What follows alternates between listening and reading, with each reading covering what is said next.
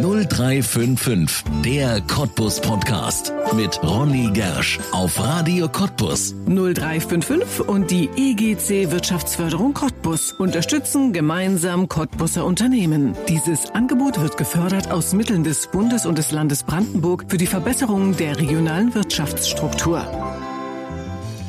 1000 Kilometer Umzug mit Sack und Pack von Schweden zurück nach Deutschland, von Lund nach Cottbus. Eine neue Heimat gefunden, um für andere da zu sein.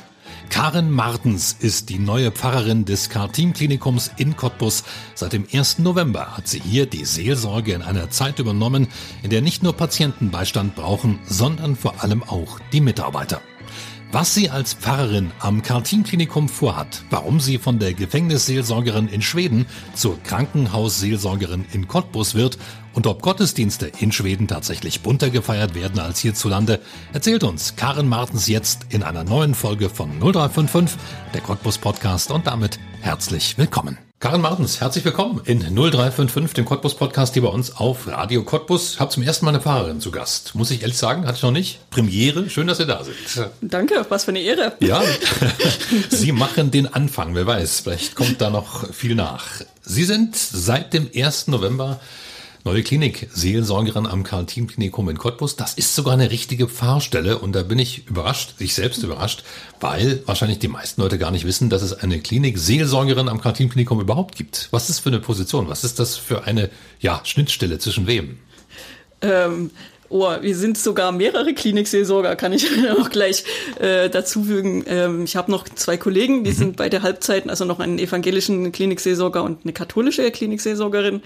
Ähm, ja, und die Schnittstelle im Leben ist also ähm, ja, dass die meisten von uns ja früher oder später doch mal im Krankenhaus landen.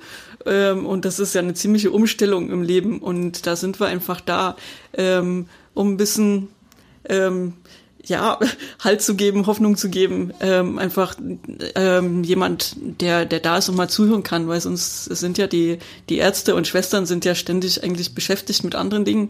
Ähm, und oft sind da so viele Fragen, also wenn man ins Krankenhaus kommt, ähm, mit denen man eigentlich alleine sitzt. Also da ist keiner, der, der auf die Fragen antworten kann und da ist es ganz gut, dass, dass wir da vorbeikommen können und dann einfach mal 20, 30 Minuten da sitzen können und auch zuhören. Ja, so aus Filmen kennt man das ja. Kurz vor dem Ableben heißt es dann, hol den Pfarrer. Ja, aber ich nehme an, das ist nicht Ihr Alltag. nee, das ist nicht der Alltag. Ähm, aber das, äh, das kenne ich natürlich, ist mir auch schon begegnet, dass ich in ein Zimmer reinkomme und dann hat mir jemand gesagt, oh je, ist es jetzt schon so weit? ähm, das ist aber äh, eigentlich bisher nie der Grund gewesen. Also so, sondern ähm, wir gehen einfach äh, von, von Zimmer zu Zimmer und ähm, bieten Gespräch an und mhm. wer, wer reden will, der, der kann das Angebot annehmen und wer sagt, nö, brauche ich jetzt nicht äh, oder kommen sie ein anderwann mal wieder, dann ist es halt ja. so. Also, ja. also ein bisschen wie so eine Art Psychologe so eher vielleicht, so kann man es so ja, ein bisschen so, ja. ähm, aber ich würde jetzt sagen, Psychologen ist vielleicht noch der Unterschied, die haben ja ähm, dann vielleicht noch äh, bestimmte an Therapieansätze oder ähm, die haben dann vielleicht noch irgendwas im, im Hinterkopf, ähm, wie man jetzt den Menschen weiterhelfen kann. Bei uns ist es eher so, ähm, wir, wir kommen in die Situation rein, wir hören zu und wir haben jetzt nicht, wir kommen jetzt nicht mit irgendwelchen Lösungsvorschlägen, äh, sondern das ist wirklich da, da sein, zuhören. Ähm, und meistens, also Sinn der Seelsorge ist es ja auch so ein bisschen, ähm, dass die Leute eigentlich ähm, schon selber die, die Lösung für ihre Probleme oft haben. Also, ah. und das kommt ja oft erst raus, wenn man dann anfängt, das da, laut darüber nachzudenken. Ja. Ähm, aber manchmal muss man auch einfach erstmal den, den Frust ablassen über die ja. Situation. Und das, das kann man bei, bei uns ganz oh gut machen. Ja. Das kann man dann bei Ihnen abladen. Genau. ähm, das klingt alles so ein bisschen danach, dass es gar nicht darum geht, unbedingt jetzt äh, ja als Pfarrerin tätig zu sein, sondern mehr oder weniger als jemand, der gut zuhören kann, der Menschen versteht, der Menschen ja einfach mal ähm, auch, ich sage es mal, in den Arm nimmt, nicht im Sinne von körperlicher Umarmung, mhm. sondern eben seelischer. Kann man das so? Ja, das ja. ist eine gute Zusammenfassung. Ja. ja. Mhm. ja. So als, als ähm, deswegen würde ich auch sagen, heißen wir Klinikseelsorger. Und mhm. also ich bin äh, natürlich habe ich den, den Beruf der Pfarrerin mit dabei und ähm, aber ich, ich komme als Seelsorgerin und dann in, in der Hinsicht habe ich die Kirche mit mir, aber es geht eigentlich äh, in, in erster Hand natürlich um, ums Zuhören. Ja. Und Sie werden ja wahrscheinlich auch nicht ins Zimmer gehen und zu fragen, sind Sie in der Kirche oder nicht? Dann kann ich für Sie was tun oder nicht, sondern ist jeder willkommen. Ja, ist jeder willkommen. Ja. Also ähm, so, das stellt sich dann meistens erst im Laufe des Gesprächs raus, ob da jemand in der Kirche ah, ist ja. oder in welcher Kirche oder ähm, ja, das ist eigentlich völlig zweitrangig. Ja. Was ich gar nicht wusste, ist, dass es tatsächlich, jetzt gerade in der Corona-Zeit nicht, aber dass es sonst tatsächlich Gottesdienste im Karl-Team-Klinikum gibt. Ja. Wie läuft das? Ähm, das ist äh, so jeden Dienstag Nachmittag so eine mhm. kleine Andacht. Ähm, da kommen die Leute hin, also die, die das entdeckt haben. Ähm, und ich habe selber noch nicht äh, feiern können, natürlich jetzt wegen den Corona-Zeiten. Ich vermute, dass es ein bisschen abhängig ist, wer von uns das die Andacht hält. Aber also so ein, dass man ein, zwei Lieder singt, ähm, vielleicht ein, ein Bibeltext und dann drüber ein bisschen nachdenkt und ja, natürlich zusammen betet und ähm, ja, ganz, ganz einfach. Ähm, ja. ja. Aber im Krankenhaus sind doch ganz viele Leute aus aller Herren Länder und von allen Religionen zusammen und viele auch gar nicht religiös. Mhm. Ähm, wie läuft das dann? Was feiern Sie denn da für eine, für eine Andacht? Ähm, das ist eine gute Frage. Welche Konfession, ne? ähm, also äh, das ist eigentlich ähm, so, wie gesagt, im, im, ich habe jetzt noch keinen kein so einen Antrag gefeiert im Krankenhaus. Ähm, aber ich denke, dass das, ähm, wenn man über das Leben spricht, wie das ist und auch über, über die Situation im Krankenhaus, ähm, was die mit einem macht, also auch die, über die Hilflosigkeit und, und vielleicht auch die Sehnsucht danach, dass, dass einfach noch jemand äh, da ist, den man jetzt vielleicht nicht sieht, den man nicht mit Händen greifen kann, äh, so, so ein Wunsch nach, nach getragen sein. Ich denke, das ist uns Menschen äh, eigentlich äh, ganz allgemein eigen und, und selbst wenn ich jetzt vielleicht nicht da selber dran glauben kann, dann wird mir das vielleicht helfen in der Situation, dass ich sehe, dass das jemand anders für mich machen kann, dann kann ich darauf vertrauen, okay, ja. der glaubt oder die glaubt für mich und dann geht es mir vielleicht schon mal ein bisschen besser. Also ich denke, das muss jetzt gar nicht, also das muss, also auf gar keinen Fall ist es irgendwie missionierend gedacht, ja. sondern ähm, dass man einfach das Leben teilt und die Situation einfach mal, ja, vielleicht auch einfach mal was anderes denken ja. kann. Und da geht es doch dann gar nicht darum, ob es katholisch ist oder protestantisch nee. oder so. Das ist nee. dann Genau, ja. und wir haben auch, also ich denke, wir haben auch den gleichen Gott. Ähm, und das ist von, von den Leuten bisher in den Gesprächen, wo das Thema aufgekommen ist, dann ist das auch immer, also, na, wir haben den gleichen Gott und wir haben eigentlich den, den gleichen Glauben. Wir drücken das ein bisschen verschieden aus, ähm, aber der, der Kern ist der gleiche. Ja. Sie sind seit dem 1. November da. Mhm. Mussten sich bewerben oder ist das eine Stelle, auf die man geschickt wird? Wie läuft das? Äh, nee, das ist eine Bewerbung. ähm, die Stelle war ausgeschrieben und ähm, ich habe sie entdeckt ähm, und dachte, oh, also das würde ich gern machen. Äh, also Seelsorge ist einfach was mir, was mir nah am Herzen liegt und ja, und dann habe ich mich beworben und es war da ein bisschen längerer Prozess, weil ich ja also nicht hier aus der Ecke komme, nicht aus Deutschland, also und ja, das hat dann ein paar Monate gedauert und dann habe ich die Stelle zugesprochen bekommen. Was war denn der Reiz daran, hier nach Cottbus zu kommen, ans Karl-Klinikum? Ähm, also in erster Hand natürlich die Seelsorge, ähm, Gespräche zu führen.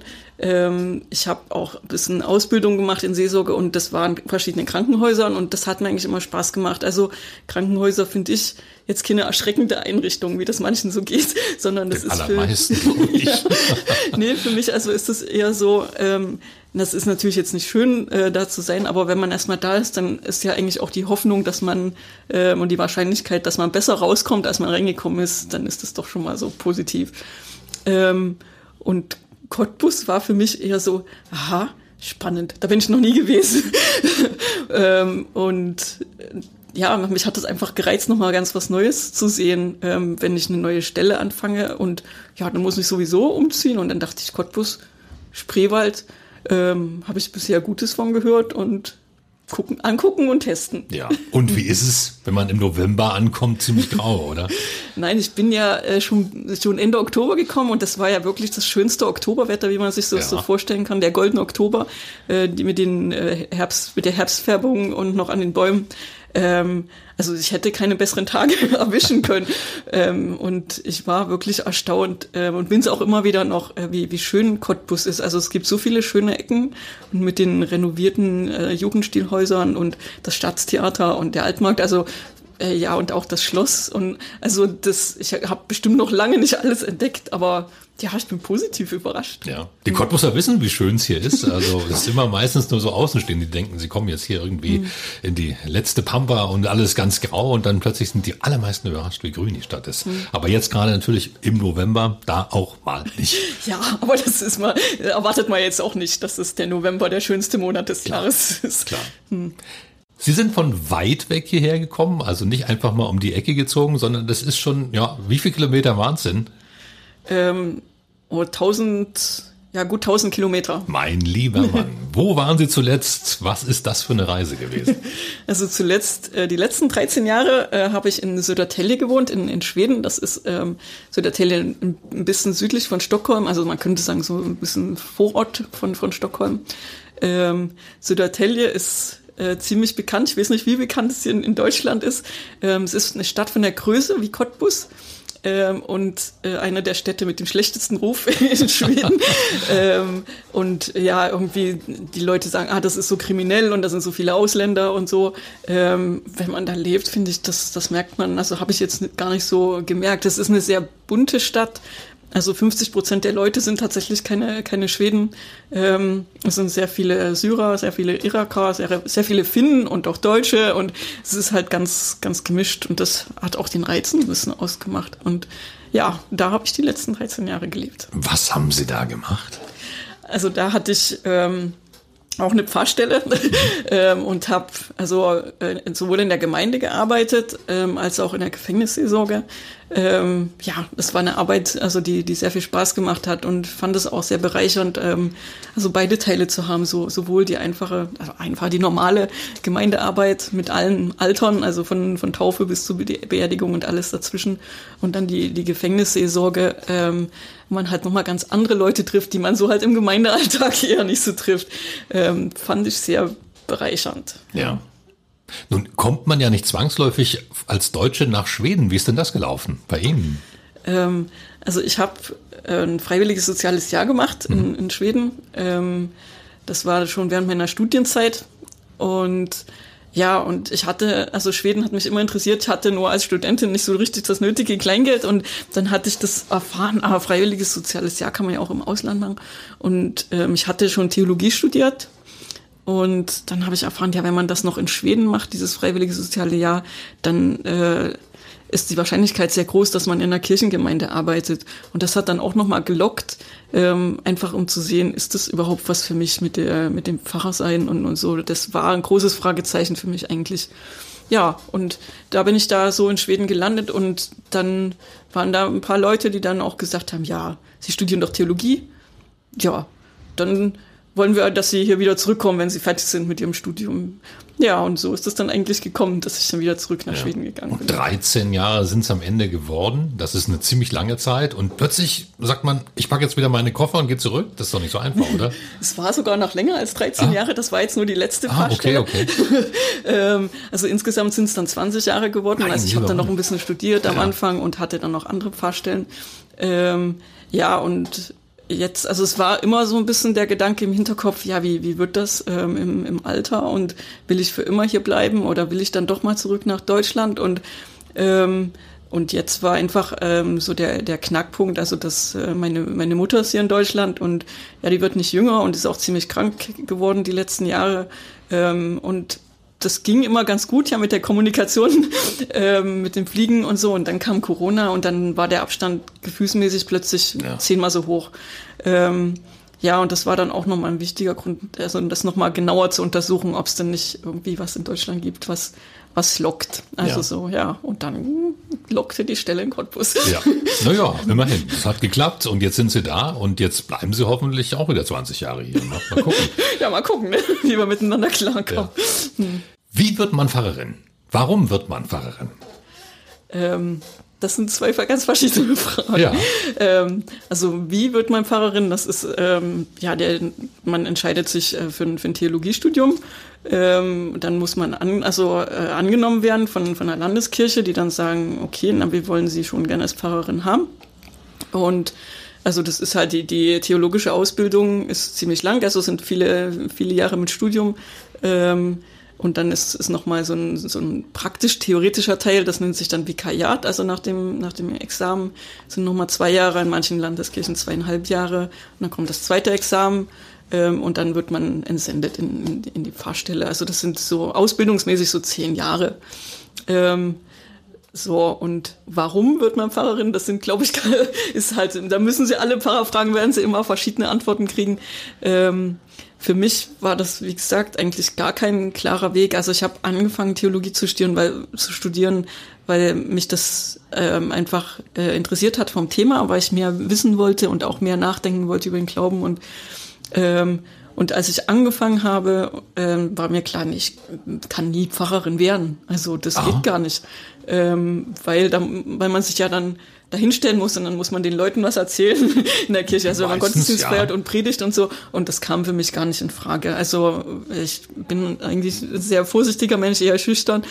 Und äh, mich da hin, vorne hinzustellen, also das kannte, das musste man ja in der Schule machen und das war immer sehr, sehr schwer. Und das freiwillig zu machen, habe ich gesagt, nee, das, hm. das geht gar nicht. Ein gewisser Entertainer muss im Pfarrer genau. sein. Ne? Und nee, und das da habe ich gesagt, das bin ich einfach nicht, das, das mhm. geht nicht. Ähm, und ich habe dann immer schon gedacht, na, wenn irgendwas in die Richtung, dann eher so Seelsorge, also so die, die Leute unter vier Augen treffen und so, das, das ist irgendwie eher dann meins. Ja, und dann kam eben dieses soziale Jahr und da war das dann plötzlich ähm, mein Teil meiner Aufgaben, dass ich dann plötzlich so Andachten und Gottesdienste halten sollte. Ähm, und da war das dann für mich so, dass ich gedacht habe, okay, ich teste das jetzt. Und für mich war das gut, dass ich das in einer anderen Sprache machen konnte. Ich konnte ah, mich dann immer hinter. Das ist doch noch schwerer eigentlich. nee, für mich war das nicht. Ich konnte mich dann immer ja. dahinter verstecken. Okay, wenn, wenn sie nicht verstehen, was ich ihnen sagen will, dann, dann hat das damit zu tun, dass ich das nicht richtig ausdrücken kann. Ähm, und also das war für mich nochmal so ein Schutz. Und es war dann aber also schön, dass dann ich dann doch immer mal wieder die, die Rück Rückmeldung bekommen habe, ja, nee, das, was Sie sagen, ist schon gut und das ist wichtig und es hat mich berührt. Ähm, und dann eben doch, dass andere Leute gesagt haben, also nee, also Pfarrer, das, das sollst du schon werden, das machst ach so, so. Und dann war eben auch ein äh, Pfarrer, der hat mich dann angemeldet zu diesem Aufnahmeverfahren für werdende Pfarrer und ähm, also so, wo ich das hätte ich nie alleine gemacht und ja, und dann, das waren eigentlich immer andere Leute, die dann gesagt haben, mach mal. ähm, und ja, und die, nach diesem Aufnahmeverfahren hieß es dann, ja, wir wollen Sie hier haben als Pfarrerin und ja, und so war dann für mich eher so der Weg. Also da haben dann andere Leute zu mir gesagt, also das, das ist schon der richtige Weg für dich. Ähm, und dann hatte ich ja noch ein paar Jahre Studium und dann konnte ich das alles so ein bisschen weiterentwickeln. Ähm, der, der, der Gedanke dann mit dem Pfarrer sein und ähm, dann, als ich dann so ordiniert oder ich bin ja in, in Schweden ähm, eingeführt worden ins Amt, in die, in die Weihe, also ich bin da geweiht worden mhm. und also ich weiß noch die, eigentlich das ganze erste Jahr und es ist auch jetzt manchmal noch, dass ich da in der, in der Kirche stehe und denke, ja, jetzt bin ich doch hier, wo ich dachte, das kann doch gar nicht sein. so, also ähm, ja, es, für mich waren immer andere Menschen dann doch ähm, so wichtig, die dann gesagt haben, ja doch, das ist schon richtig. Ja. Man sagt ja auch, Glaube versetzt Berge, weil das ist ja bei Ihnen auch so. Ja, also so, äh, wenn man so zurückguckt, dann ist das schon auf jeden Fall so. Also wo ich so zurückgucke und denke, ha, ist spannend, hätte ich mir nie träumen lassen, dass das, dass das tatsächlich mal so wird. Ja. Hm. Was bedeutet Glaube für Sie? Als Pfarrerin, als Seelsorgerin? Ähm, das ist Teil meines Lebens. Mhm. Also ich kann mir das gar nicht vorstellen, ähm, also ohne, ohne Glaube zu leben. Also das ist für mich einfach so, ein, äh, so eine Grundeinstellung, ähm, dass ich also weiß, ähm, ich bin nicht alleine, wie, also so beschissen, wie es mir auch geht oder so gut, wie es mir auch mhm. geht. Ähm, also so diese ähm, diese Grundgeborgenheit oder wie man das so vielleicht ausdrücken könnte. Also das ist, ist für mich so das Wichtige und das ist auch ein, es gibt meinem Leben auch einen, einen Sinn. Also ähm, wo ich sage, also ich, ich bin gewollt, ähm, so wie ich bin. Also wenn man ja geht ihnen vielleicht auch so, dass sie manchmal denken, oh nee, also die Seite von mir, die hätte ich jetzt lieber nicht so. Und das hätte ich lieber anders.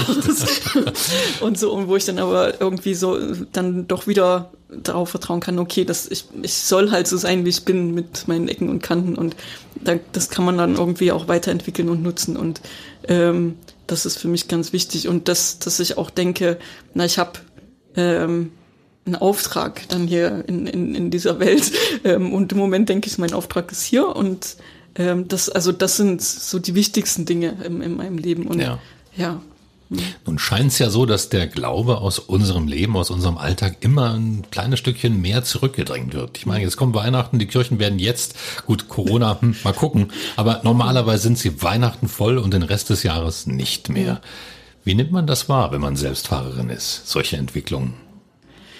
Ähm, ja, also es ist schon eine Traurigkeit, also einfach äh, zu, zu sehen, dass, dass der Glaube immer mehr verschwindet, ähm, weil, weil er mir ja so, so viel bedeutet, also dass ich denke, also es ist einfach so wichtig in meinem Leben, wo ich dann denke, oh, es wäre ähm, schön, wenn, wenn das irgendwie andere Leute auch so erfahren könnten, dass, dass der Glaube ähm, was ist, was trägt. Also dass, dass der Glaube nicht was ist, ähm, was noch irgendwie nochmal Lasten aufbürdet, sondern dass es eher was, was ist, was, was mir hilft im Leben. Ähm, also so, das, das wäre schön, wenn, wenn, wenn das irgendwie so ein bisschen wieder zurückkommen könnte, dass, dass der Glaube ja keine Last ist, sondern eine Hilfe. Ja. Jetzt sind Sie immer an Orten, an denen Sie kommen und gehen können. Und die Menschen, für die, die Sie da sind, die können das nicht. Jetzt im Krankenhaus ist man ja nicht freiwillig, sondern muss man ja da bleiben. Und was Sie vorher gemacht haben in Schweden, da war es ähnlich. Da waren Sie Gefängnisseelsorgerin. Was ist das für eine wirre, irre Station? ähm, das Gefängnis, ja, was das für eine irre Station ist. Ähm, ja, das ist natürlich auch kein Platz, wo man freiwillig Ja, hin will. eben, ne? ähm, das ist, ähm, ja, in, in gewisser Hinsicht hat es schon Ähnlichkeiten mit dem, mit dem Krankenhaus. Man, man ist da äh, nicht freiwillig und man weiß auch, also im Gefängnis weiß man schon ungefähr, wann man wieder rauskommt, aber das ist meistens ja doch eine lange Zeit gewesen, gerade da, wo ich auch war. Das war eben ein Gefängnis, wo die Leute schon viele Jahre auch immer gesessen haben. Ähm, ja, aber es ist auch eine Möglichkeit, also so habe ich das zumindest erlebt mit den Leuten, die mir gesprochen haben, die mit mir gesprochen haben. Ähm, es ist so, ein, so eine erzwungene Ruhephase, wo man dann einfach ähm, auch nicht so richtig vor seinen Gedanken und seinen Gefühlen mehr fliehen kann. Also so im Alltag, dann, dann kann man dann doch weiter, weiter rennen und äh, seinen Geschäften hinterhergehen, wenn man im Krankenhaus ist oder auch im Gefängnis. Dann ist man da und dann gibt's meistens auch nicht so viel zu tun. Ähm, und die Nächte sind lang. Ähm, und da ist viel Zeit zum Nachdenken. Ähm, und da, daraus resultieren dann doch auch viele Gespräche. Ähm, ja, und ja, es sind beides jetzt auch keine, keine Orte, ähm, die, die irgendwie Gemütlichkeit verbreiten. Ja, Ähm, es sind relativ kahle Orte, die sehr zweckgebunden Ja. sind. Ähm, der Unterschied, würde ich jetzt mal sagen, ist ähm, dann, wie, wie man vielleicht auch äh, vom, von den Menschen, die da arbeiten, gesehen und behandelt wird. Also da habe ich schon, also würde ich sagen, ist ein ziemlicher Unterschied im, im Gefängnis. Also die, die Wärter und so, die sind halt da, um, um aufzupassen, dass da Ordnung herrscht und Ruhe herrscht. Und ähm, während im Krankenhaus, also ist es ja schon Pflegepersonal, die dann auch da sind, um, um den Menschen da zu helfen. Äh, das ist dann schon, das macht dann schon nochmal den Unterschied in der Atmosphäre aus. Ähm, ja, weiß nicht, ob das so ein Ja. bisschen Ja, Antwort auf ja, das ist spannend, spannend. Was sind denn so die größten Themen, die Menschen haben im Gefängnis, wenn sie mit einer Seelsorgerin sprechen? Im Gefängnis, das ist ähm, also natürlich auch wieder ähm, abhängig von, von Mensch zu Mensch. Ähm, meist, also sehr oft war das Thema ähm, die, die Familie und ähm, das, wie, also dann auch die, die Sehnsucht nach der Familie, ob das jetzt die eigene Frau und Kinder sind oder die Eltern ähm, und, und was das einfach auch macht, also für, für die Beziehung, weil also im, im besten Fall konnte man miteinander telefonieren. Ähm, das war aber auch keine Selbstverständlichkeit. Da braucht, man auch so viele Regeln und viele Papierkram und so, bis das immer erstmal fertig war. Ähm, dann konnte man äh, Besuche, also einmal im Monat, maximal sechs Stunden. Also das ist jetzt nicht viel, um eine Beziehung aufrechtzuerhalten. Ähm, ja, und, und also was das macht mit, mit sowohl mit den Gefangenen als auch mit der Familie dann, dass man sich halt nicht sieht und ähm, ja, so, also die, die Unsicherheit und, und dann auch das schlechte Gewissen teilweise. Also was habe ich da gemacht, in welche Schuld Situation. und Sühne, ja. Ja, ja, Auch schon Thema. auch. Ähm, welche Situation habe hab ich mich selber gebracht und meine Familie, meine Liebsten, die mir eigentlich das Wichtigste sind. Und ähm, das sind schon Themen. Also so. Ähm, und, und dann auch ähm, Zukunftsfragen. Also was, was wird mit meinem Leben? Also weil die meisten schon wissen, wenn ich aus dem Gefängnis komme, ähm, dann habe ich meine Strafe abgesessen. Äh, das ist die eine Sache. Aber die, die eigentliche Strafe, haben viele gesagt, kommt hinterher, kommt dann, ja. äh, weil dann hat man den Stempel weg. Mhm. Äh, wer stellt jemanden ein, der im Gefängnis gesessen hat? Ähm, also gerade in Schweden war das auch nochmal ein großes Problem, weil alle Arbeitgeber wollen immer also Papiere haben, mhm. dass man ungestraft ist. Naja, ah, okay. und ja, ist man ja nicht, ne, wenn man im Gefängnis gesessen hat. Und also das, also die, die, auch die Angst vor der Zukunft und, und wie, wie werden die Leute mich sehen und ähm, also so, das, das ist dann schon nochmal, also für die meisten äh, auch nochmal ein großer, äh, ein großes Fragezeichen, wie wird ja. das Leben in Zukunft werden. Also gerade auch wenn man ähm, das sein Leben verändern will. Also es gibt natürlich auch die, die, die wählen ihren kriminellen Le also Lebensstil und dann ist das ganz normal, dass man immer mal im Gefängnis landet und das ist halt der Preis und das ist völlig in Ordnung. Ähm, aber der Großteil will ja dann eigentlich nicht wieder zurück und ähm, ja, das ist dann auch, wie, wie mache ich das, also wie, wie gestalte ich mein neues Leben? Ähm, muss ich jetzt den Kontakt mit allen alten Freunden abbrechen. Und für die meisten ist es so. Also die fangen dann wirklich auch bei Null an. Hm. Also es ist ein bisschen wie ein Umzug in ein anderes ja. Land dann. Obwohl ja. das natürlich schwieriger ist, wenn man ja, dann immer noch in dem gleichen Milieu ist. Ja. Also hm, so. Was ich so ein, etwas bewundernd finde an Ihrer Arbeit ist, dass Sie ja an den Umständen, also sowohl im Krankenhaus, Sie können an der Krankheit nichts ändern, Sie können an den Behandlungsmethoden nichts ändern, als eben auch in Ihrer Vergangenheit im Gefängnis. Also Sie können die Strafe auch nicht verkürzen, sagen, komm, ich schließe dir jetzt hier auf, sondern äh, Sie können an den Umständen ja eigentlich nichts verändern. Und trotzdem gehe ich mal davon aus, hat Ihre Arbeit Wirkung, weil sie an den, mit den Menschen was macht. Mhm. Ist es das, was Sie antreibt, dass Sie ja doch irgendwie was tun können, obwohl Sie ja weder die Krankheit noch früher das Gefängnis, die Gefängnisstrafe ändern konnten? Hm. Äh, ja, na genau. Also das ist so, ähm, wie gesagt, wie Sie das sagen, an den, an den Umständen kann ich nichts ändern. Ähm, ich kann also ein bisschen, ähm, ja, also wie ich das vorhin auch gesagt habe, vielleicht ein bisschen Hoffnung geben, in, in einen Moment einfach schaffen, an dem man ein bisschen was an was anderen denken kann und vielleicht nochmal die Perspektive ein bisschen verändern. Also ist es jetzt wirklich so hoffnungslos, wie sich das im Moment anfühlt? Ähm, und dann, also Sie sagen, das, das kann ich verändern, würde ich jetzt sagen, nee, kann ich nicht verändern. Das, das müssen die, die, die Menschen selber verändern, also die Gefangenen oder auch die, die Patienten im Krankenhaus.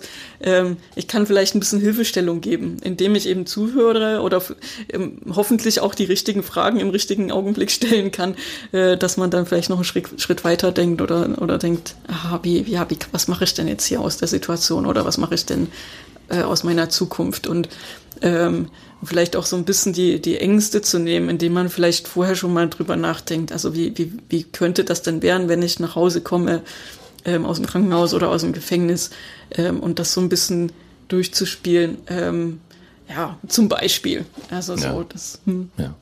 Nun haben Sie den ganzen Tag mit Menschen zu tun, die zum Teil auch in ganz, ganz schwierigen Momenten sind. Ne? Also im Krankenhaus jetzt in der neuen Stelle, da sicherlich mal auch mit Menschen, ähm, die verzweifelt sind in ihrer Krankheit, wahrscheinlich auch im Gefängnisalltag in Schweden, da war es sicherlich ähnlich. Wie bewältigen Sie das selbst? Kann man sowas wie eine Jacke ausziehen, wenn man nach Hause geht, oder beschäftigt einen das auch noch rund um die Uhr, im Schlaf vielleicht sogar? Ähm, nee, im Schlaf zum Glück nicht. ähm, es ist auch ein bisschen ähm, Übungssache, würde ich jetzt sagen. Also die, die, die, also im Gefängnis die erste Zeit, da habe ich schon viele, viele Gespräche auch mit nach Hause genommen.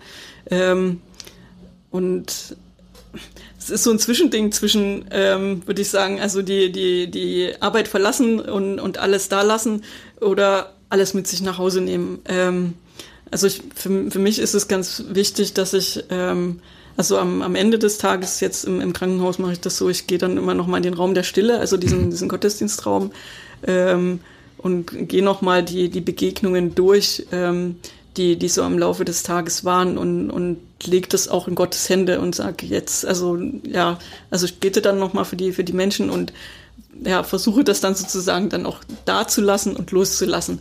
Natürlich gehen manche Menschen und manche Gespräche dann auch mit mir nach Hause, aber es ist nicht mehr dieses, dass es über mir hängt und, und also mir die, die Luft zum Atmen nimmt.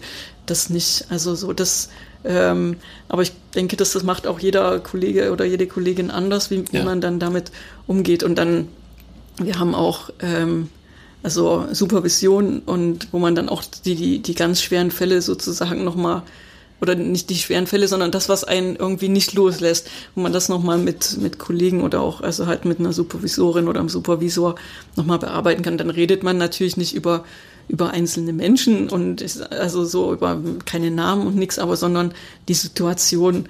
Ähm, und das ist dann auch nochmal gut, das irgendwie mit, ja, da nochmal drauf zu gucken und zu sehen, okay, warum beschäftigt mich das jetzt so, warum kann ich das nicht loslassen?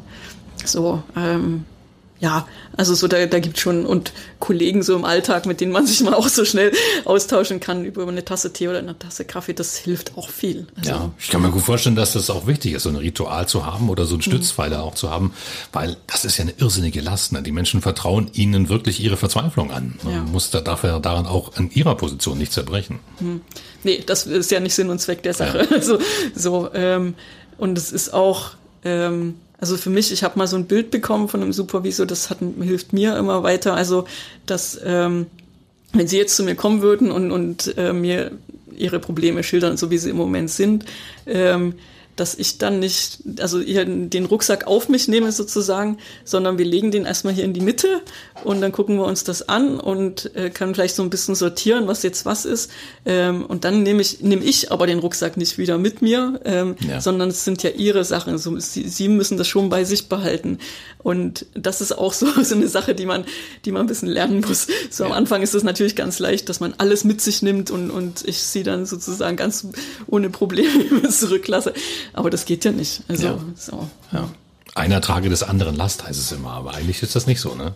Nee, also wir können sie nur zusammentragen, denke ja. ich. Also so, und ich, ich kann vielleicht, ähm, solange wir das Gespräch haben, dann kann ich die Lasten tragen und also so, aber ähm, es sind dann schon ihre, ihre Lasten. Und, ja. Aber wir sind vielleicht ein bisschen leichter, dadurch, dass ich ein bisschen mittragen konnte und wir vielleicht auch ein bisschen sortieren konnten, ja. welche Lasten wir jetzt eigentlich zur Seite legen können, die jetzt nicht so ähm, wichtig sind oder nicht so, dass sie die nicht selber tragen müssen, vielleicht. Ja. Hm. Jetzt sind Sie seit dem 1. November neue Klinikseelsorgerin in Cottbus und Sie kommen zu einer Zeit, in der das Kartin-Klinikum händeringend nach außen winkt. Wir brauchen eigentlich Hilfe, weil wir sind mittendrin in dieser nächsten Corona-Welle. Ich nehme an, Sie sind momentan auch nicht nur gefragt bei Patienten, sondern vermutlich auch bei Mitarbeitern, oder? Ähm, ja, ich würde schon sagen, aber sie, ähm, bisher bin ich, glaube ich, noch zu neu, als dass sie direkt an mich rantreten ah, ja. würden. Mhm. Ähm, und sie sind auch noch so gestresst, ähm, dass ich, also ich habe so den Eindruck, äh, da ist so viel Arbeit, dass sie das Gefühl haben, sie können sich eigentlich gar nicht die Zeit nehmen, ähm, da mal drüber zu reflektieren, wie, wie die Situation eigentlich ist. Ähm, so, also das, das ist jetzt das Problem, wenn, wenn halt so viel Arbeit ähm, so zu machen ist und ähm, das glaube ich, dass die, die, diese Reflexionszeiten, die sind dann eher so zwischen den, diesen, diesen Wellen, also wo man dann nochmal sieht, also wie, wie ausgelaugt bin ich denn jetzt eigentlich oder was, was hat, was hat das jetzt alles mit mir gemacht? Ähm, also es gibt Gesprächsbedarf auf jeden Fall, aber ähm, es ist nicht so leicht, die Zeit zu finden. Ähm, und also das ruhige Gewissen, dass ich jetzt, ich habe jetzt mal die halbe Stunde, wo ich also mich mal hinsetzen kann und mit jemandem reden. Ähm, so ist so ist jetzt meine Auffassung von dem, was ich bisher gesehen habe. Ich kann natürlich falsch liegen, hm. aber ja. Aber grundsätzlich wäre das möglich. Also es ist nicht bloß, dass Sie für Patienten da sind, sondern eben auch für die. Ja, auf jeden ja, Fall. Also auf jeden Fall bin ich auch für die äh, für das Personal da. Ja. Ähm, da weiß ich nicht, wie, wie bekannt das ist. Also das wäre mir schon noch ein Anliegen, das dann auch äh, ein bisschen noch bekannter zu machen, dass wir eine Klinik sie sogar genauso sehr für das Personal da sind wie für die Patienten. Ja. Ähm, hm. Ist das, weil Sie gerade sagen, das wäre ein Anliegen, das bekannt zu machen. Ja. Ist denn so was, ähm, was ist denn Ihr Plan für diese Stelle? Sie wollen das ja wahrscheinlich auch so ein bisschen äh, Karen Martens äh, Stempel äh, da aufdrücken. Nee, also jetzt so einen besonderen Stempel da aufdrücken. Also im Moment bin ich noch so ein bisschen in der Phase. Ich will einfach sehen, wie, wie das so funktioniert und auch was ich machen kann. Also das Krankenhaus ist ja riesig. Ja. Ähm, und so, also einfach noch ein bisschen rauszufinden, wo werde ich am meisten gebraucht. Ähm, so und also bisher bin ich ja hau hauptsächlich bei den Patienten unterwegs. Also wie gesagt, der, der Wunsch ist und der, der Plan auch, ähm, dass wir noch ein bisschen mehr mit dem Personal dann zusammenarbeiten könnten, dass das auch, ähm, dass sie das mit gutem Gewissen machen können ähm, und dass äh, die die Seelsorge vielleicht nicht so gesehen wird, ähm, dass, ähm, oh, ist es jetzt schon, haben Sie es jetzt schon nötig, Herr Oberarzt, dass Sie zur Seelsorge gehen müssen, sondern dass das mehr gesehen wird als ein, als ein Teil, also des, des Prozesses, ähm, eine gute Arbeit zu machen. Ja. Ähm, so dieses, dieses Vorbeugende sozusagen. Mhm. Ähm, ja. Ähm, ja, kann mir vorstellen, es, wird, es ist ja auch wichtig, seelisch gesund zu sein. Ne? Ja. Also seelische Gesundheit ist ja nicht von körperlicher zu vernachlässigen. Ne? Nee, und das glaube ich, dass äh, da ist noch, noch einiges an Arbeit zu leisten, dass man sieht, dass ähm, Seele und Geist, also Seele und Körper wirklich auch zusammenhängen. Also ähm, sowohl wie man die, die Patienten also betreut, aber auch dann, also was das Personal angeht, dass ähm, wenn ich gesund bin als, als Schwester, also auch innerlich gesund und, und ähm, seelisch gesund, dann kann ich auch eine bessere Arbeit machen. Also so, ähm, ja. Hm. Wir haben vorhin schon drüber gesprochen. Gottesdienste im Karl-Klinikum sind wegen der Corona-Geschichte momentan nicht möglich, aber während die ein bisschen schwedisch angehaucht sind, ich habe gehört, die sind dort ein bisschen bunter als in Deutschland. da weiß ich nicht, wie, wie Sie das meinen, dass, äh, dass Sie ein bisschen bunter sind. Ähm, also ich würde, ja, also ich nehme, natürlich werden die letzten 20 Jahre ähm, schon ihre Spuren auch hinterlassen haben und auch wie ich Gottesdienst feier und Andachten feier.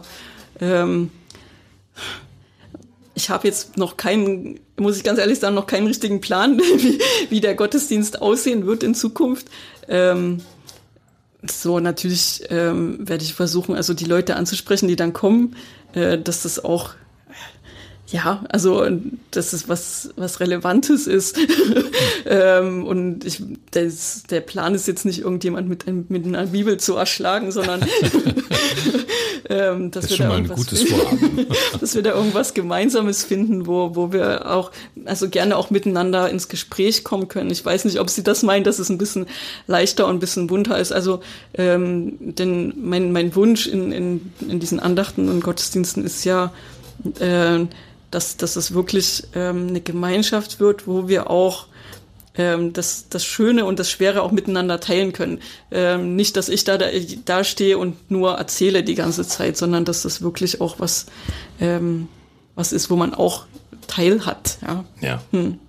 Jetzt sind Sie erst seit kurzem da, seit, also ein bisschen länger, seit Ende Oktober, aber erst am 1. Ja. November haben Sie die Stelle angetreten hier am Kartin-Klinikum als Klinik-Seelsorgerin. Wie kommt man denn in Cottbus an? Wenn man aus Schweden kommt? Ist das einfach? Ist das schwer? Wir haben ja gar keine Vorstellung, der Cottbusse davon. ähm, na, ich war natürlich schon mal hier ähm, im, im Sommer, um einfach Wohnung zu suchen. Dann habe ich mir schon so ein erstes Bild gemacht von Cottbus und ähm, war da auch schon, dachte, ah, das ist schön. Ähm, und ich bin angekommen hier mit, mit Freunden, die mir einfach geholfen haben mit dem, mit dem Umzug.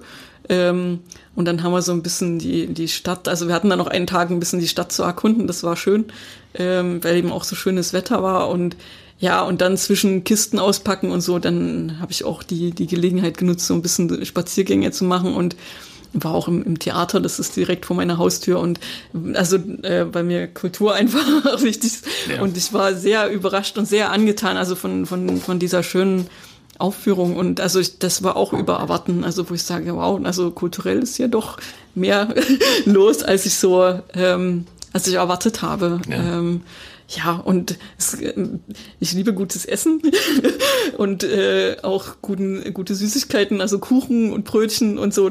Ähm, das ist äh, auch sehr gut. Ich habe also bisher habe ich auf jeden Fall drei Bäcker bei mir in der Nähe entdeckt, die alle sehr Gut gute sind. Sachen backen. ähm, so, das macht das Leben auch sehr angenehm. Ja. ja. Und so mit, die, mit den Menschen, wie kommt man da? Kommt man an die Menschen ran? Kommt man an die Lautz heran oder sind die ein bisschen verschlossen? Ähm, aus Ihrer Sicht? Also bisher finde ich, also geht es, geht es gut. Ähm, mhm. Gerade wenn man Schweden gewöhnt ist, dann, dann dauert es ja immer da noch ein bisschen länger, bis man Kontakt bekommt. Ähm, so hier habe ich so den Eindruck, es ist jetzt keiner enthusiastisch oder so, ähm, aber wenn man so die Leute anspricht, äh, dann kriegt man eigentlich meistens eine, eine freundliche Antwort. Und ähm, auch so im Krankenhaus habe ich so das Gefühl, ähm, dass, dass die, die Leute vielleicht erstmal so ein bisschen vorsichtig sind und das finde ich ganz normal und, und sehr, sehr gut auch. Und, ja. ähm, und dass sie eigentlich dann aber alle anfangen zu reden und ähm, da, ja, das, das ist jetzt ähm, also ich finde es ein angenehmes Arbeiten und auch so ein angenehmes Klima in der Stadt. Ja. Also, ja. ja, und man hat ja wahrscheinlich auch immer gleich ein gutes Gesprächsthema, wenn Sie sagen, was Sie im Berufsleben machen. Denn das ist ja nichts, was man auf der Straße andauernd trifft. nee, so, aber, aber so, ich, also auf der Straße spreche ich jetzt auch nicht so Leute an. Weiß ich nicht, was ich da für eine Reaktion kriegen würde. Im Krankenhaus ist es, ja, dann, wenn man sagt, also, man ist die Krankenhausseelsorgerin, äh, das sieht man schon, also auch an den Reaktionen erstmal so, ähm, viele wissen erstmal gar nicht so richtig, was damit anzufangen und ähm, dann kann man das so ein bisschen erklären, also dass ich eben komme, um, um das anzubieten, ähm, ein Gespräch, wenn Sie das wollen, ähm, einfach über, über alles Mögliche. Aha, na gut, setzen Sie sich mal hin. ähm, so, und dann geht das also so, dann, ja, also mir ist es eigentlich dann auch wichtig, nicht so viel über mich zu reden, mhm. äh, sondern es geht ja dann eigentlich um, um, um denjenigen, den ich da besuche. Und ja, so, das ist eigentlich, ja, es gibt immer was zu erzählen. Dann hoffen wir auf ganz, ganz viele spannende Gespräche jetzt mit Ihnen, mit den Klinikmitarbeitern und natürlich auch den Patienten im Kantinklinikum und hoffen wir, dass wir durch diese Corona-Zeit jetzt durchkommen und dass die Mitarbeiter vielleicht ein bisschen mehr Zeit haben, um auch mal mit Ihnen zu sprechen. Das ähm, wünsche ja, ich mir auch. Und dann ja. hoffen wir, dass wir das Angebot ein bisschen bekannter gemacht haben. Ja. Ja, schön, dass Sie da waren hier im Cottbus Podcast 0355. Vielen Dank. Ich danke auch. Das war 0355, der Cottbus Podcast und du kannst diesen Podcast abonnieren, um keine Folge zu verpassen. Auf 0355.de findest du alle Links zu iTunes, sämtlichen Android-Apps, zu Spotify und auch zu Soundcloud oder du hörst uns als Radioshow hier auf Radio Cottbus jeden Sonntag von 10 bis 12 und immer montags ab 20 Uhr in der Wiederholung. Mein Name ist Ronne Gersch. Ich bedanke mich auch diesmal fürs Zuhören. Bis zum nächsten Mal. 0355, der Cottbus Podcast mit Ronny Gersch auf Radio Cottbus. 0355 und die EGC Wirtschaftsförderung Cottbus unterstützen gemeinsam Cottbuser Unternehmen. Dieses Angebot wird gefördert aus Mitteln des Bundes und des Landes Brandenburg für die Verbesserung der regionalen Wirtschaftsstruktur.